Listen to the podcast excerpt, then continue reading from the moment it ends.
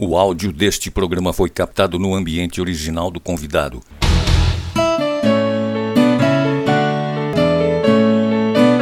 Olá, bem-vindo ao Poderest, o podcast da Everest FM.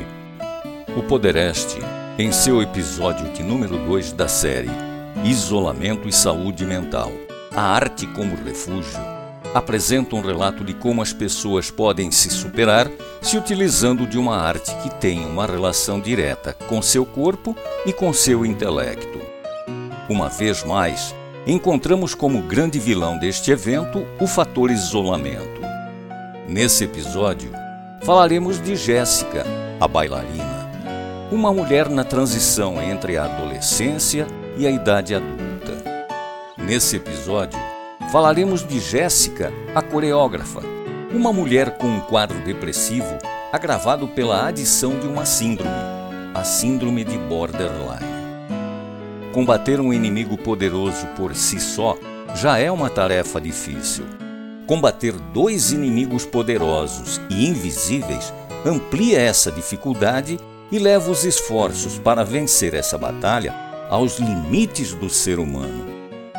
É este o momento de se mostrar que limites podem ser superados quando se encontra a ferramenta adequada e quando se descobre em nossa garra interior a força que nos levará à solução desejada.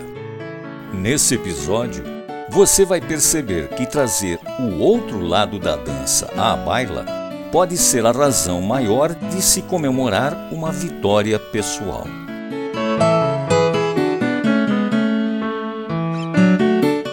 Eu sou Marco Antônio. Eu sou Maria Rita. E, e nós, nós estaremos juntos conversando com uma convidada muito especial. E a nossa convidada de hoje tem muito a nos ensinar, não é mesmo, Maria Rita? Com certeza, Marco. Primeiramente, por reconhecer a existência e a manifestação pessoal desse desvio psicológico que por si só já é uma condição de rejeição por grande parte das pessoas afetadas em sua saúde mental. Às vezes é preciso que algum evento muito grave aconteça para que nos convençamos de que precisamos de ajuda. E essa ajuda pode estar dentro de nós mesmos. Basta para isso que estejamos dispostos a nos ver sob um outro ponto de vista que acreditemos na capacidade de nos autoavaliar sem autoprotecionismo, de forma autêntica e sincera conosco mesmo. Sem primeiro passo não há caminhada. Sem caminhada não há direção, sentido, nem destino ou objetivo. Marco, vamos anunciar quem é a nossa convidada para esse bate-papo? Só se for agora, Maria Rita. Você faz as honras da casa. Então vamos nessa. Já dissemos muitas vezes e sabemos que o que forma uma sociedade é a comunicação e uma das manifestações da comunicação é a convivência social. O isolamento é, portanto, uma forma de negação da vida. Vamos aqui então conversar com a bailarina e coreógrafa Jéssica de Souza Pontes que não se deixou consumir por esse negativismo e buscou na dança a saída de um estágio emocional destruidor e provou que quando nos conhecemos e nos propomos a evoluir, os resultados surgem. Bem-vinda, Jéssica. Jéssica, como surgiu a ideia de criar uma coreografia dirigida para pessoas com doença mental? Era uma ideia que eu já tinha há bastante tempo, na real. E só que não tinha tido oportunidade, tinha só anotado. E aí, quando veio a oportunidade de fazer a coreografia de balé, eh, de jazz, perdão, para formatura, já me veio na memória já, porque como eu vivo com, com alguns transtornos, ansiedade, depressão e borderline, é, eu sempre quis ver mais coisas sobre isso, seja na arte ou em outros meios também e também abordado por pessoas que vivem com isso.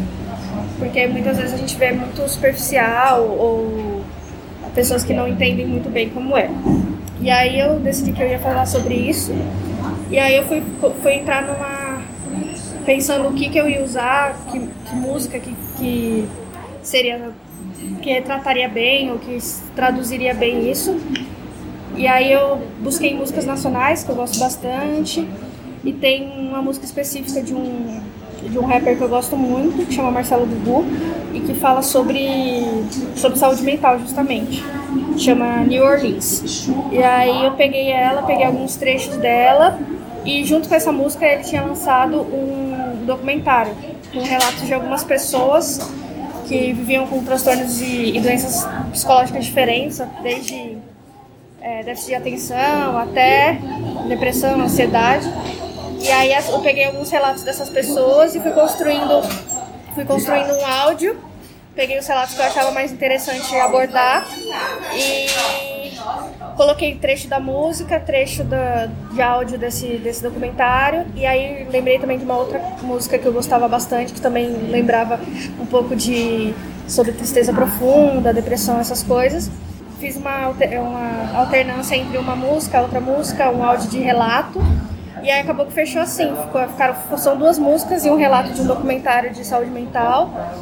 E aí ela vai interpretar mais ou menos isso de a luta das pessoas contra com a saúde mental e manter a, a saúde mental em dia. E aí a gente escolheu um figurino bem neutro, assim, bem da cor da pele dela, para não, não destacar em nada, para ficar bem mais. E aí ela vai, ela dança sozinha e vai ser mais ou menos isso. Ela vai é muita fala, tem pouca música, melodia. Então é muita fala e tem uma. Só no final que é realmente uma, uma música mesmo. E aí vai, vai ser isso, a gente vai falar sobre isso, aí tem um, um resumo certinho que a gente vai explicar antes de dançar, por, quê, por que, que eu escolhi isso, o que eu gostaria de ver retratado e, e porque muitas vezes a gente é, não é compreendido nos locais que a gente nos locais que a gente frequenta e tudo. E aí é por isso que eu quis abordar mais sobre e também para trazer a discussão à tona também. Você montou uma coreografia com base nos seus sentimentos, nas suas carências. Essa dança traduz quem é você? Traduz a Jéssica ou você jogou também com o universo desses sentimentos, desses transtornos? Acho que traduz bastante, mas talvez não 100%. Eu quis traduzir um pouco do que eu sinto, do que eu vivo, mas também de pessoas à minha volta que eu conheço e relatos que eu ouço, coisas que eu pesquiso de pessoas que convivem com as mesmas coisas ou outras coisas também, outros diagnósticos. Então eu quis abranger um pouco mais, mas também não falar de uma coisa específica, mas sobre a, a saúde mental debilitada, o que chamam de neuroatípicos, né? As pessoas que têm questões é, psicológicas desreguladas, enfim. E aí eu quis mais abranger o total de todas as pessoas que têm inúmeras doenças, inúmeros transtornos, numa, numa coisa só. Que todos meio que se sentem compreendidos ou invisíveis, inclusive esse é o nome da coreografia. Fala que faz uma alusão a ser invisível e o nome é Meu Melhor é Invisível, porque para não se basear na aparência ou no externo, assim, que o melhor da pessoa é o interno e, e ao mesmo tempo é o inimigo. Então é uma jogada com essas duas coisas. Como você se sentiu no início da pandemia, tendo que cumprir todos os protocolos e principalmente praticar o isolamento social? Eu acho que é bem. São duas coisas muito paralelas que até é estranho admitir, mas é, lógico que eu me senti muito, com muito medo por causa da, da doença em si, do vírus, mas ao mesmo tempo eu acho que por viver com essas questões psicológicas, de certa maneira era um alívio. Porque eu não precisava ver tantas pessoas, não precisava me deslocar a tantos lugares, ou tipo, passar por situações de ansiedade que eu tinha que passar no dia a dia, dependendo dos trabalhos, tudo, enfim. E que eu tinha que me forçar porque era obrigação, porque tinha necessidade. Então, ao mesmo tempo que tinha o pânico de talvez contrair a doença, passar para outras pessoas, também e o perigo disso, também tinha um certo alívio de não precisar justificar a minha estada em casa. Porque muitas vezes eu deixo de ir para os lugares, ou deixava mais antigamente de ir para os lugares, ou chegava na hora de ir para o lugar e tinha alguma crise e não ia. Então eu sabia, ali eu sabia que a partir de ali ninguém ia questionar eu não estar nos lugares, todo mundo ia estar em casa.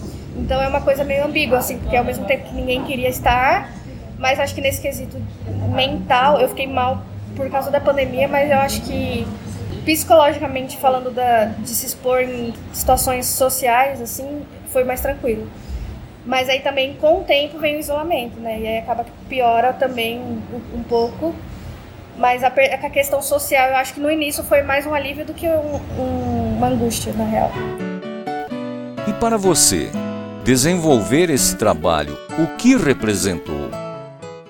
Nossa, é, é muito difícil, porque ao mesmo tempo, como é uma, um trabalho de formatura, eu preciso me atentar às questões técnicas e exigências, entre, entre aspas.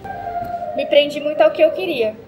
Teve gente que questionou meu áudio, no tipo, ah, mas tem certeza que você vai usar fala e não música? Porque não, não sei se vai ficar.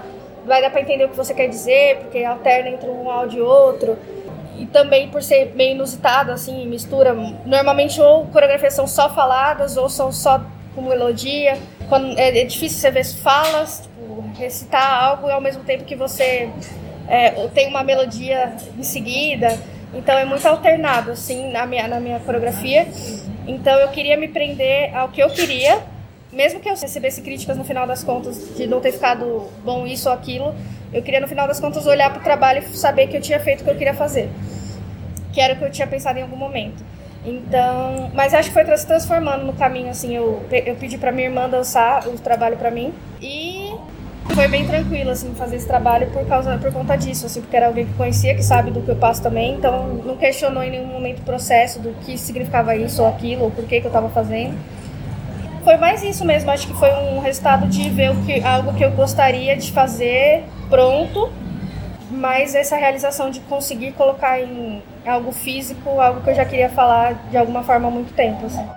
Isso eu acho que de certa forma é positivo, porque muita gente tem os mesmos problemas e não se abrem. Sim. Entendeu? E vendo partir essa atitude sua, pode ajudar as pessoas a também é, é, se envolverem mais, se abrirem mais, procurarem mais uma terapia, uma dança, uma, alguma coisa que ajude e até falar mais Sim. sobre o assunto.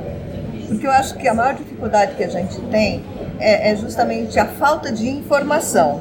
Nós ah, podemos até não, não trazer, não, não tratar de uma maneira adequada, porque a gente não tem o conhecimento, Sim. a gente não tem entendimento e a gente precisa dessas informações e são vocês que podem nos informar. Sim, eu acho que também tem um grande perigo que algumas pessoas acharem que é é lógico, pode ser passageiro, sim, mas a gente sabe que em muitas doenças você vai conviver com isso pro resto da vida, que você vai controlar, você não vai acabar, que sempre pode voltar a qualquer momento. Por mais que eu use a dança como terapia a vida inteira e muitas outras coisas que eu gosto de fazer também ajudem, eu sempre falo que terapia, não nada substitui o tratamento e a terapia, principalmente. Fiquei dois anos sem terapia e voltando agora, eu confirmo que terapia é muito, muito essencial e eu faço tratamento com medicamento também. Sentiu necessidade de medicamento, tem que, tem que usar, tem que fazer, porque a gente trata todas as doenças como coisas que devem ser tratadas. E aí, quando se fala de saúde mental, as pessoas têm preconceito de tomar remédio.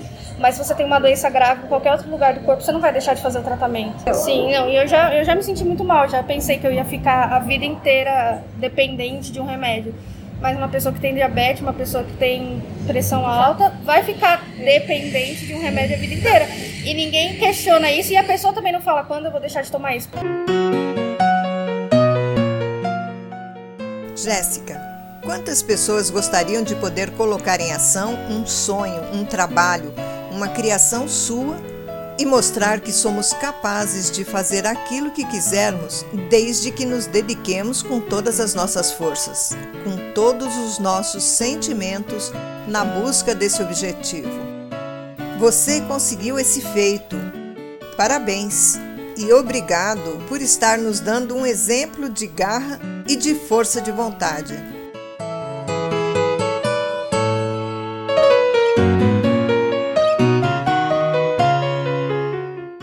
E assim, estamos encerrando esse Podereste, agradecendo o carinho da sua atenção. Continue acompanhando o Podereste em sua série dedicada ao tema Isolamento e Saúde Mental, a arte como refúgio. disponível nas plataformas Anchor e Spotify. No site da Everest FM, www.everestfm.com.br ou em nossas redes sociais: Facebook, Instagram, TikTok YouTube.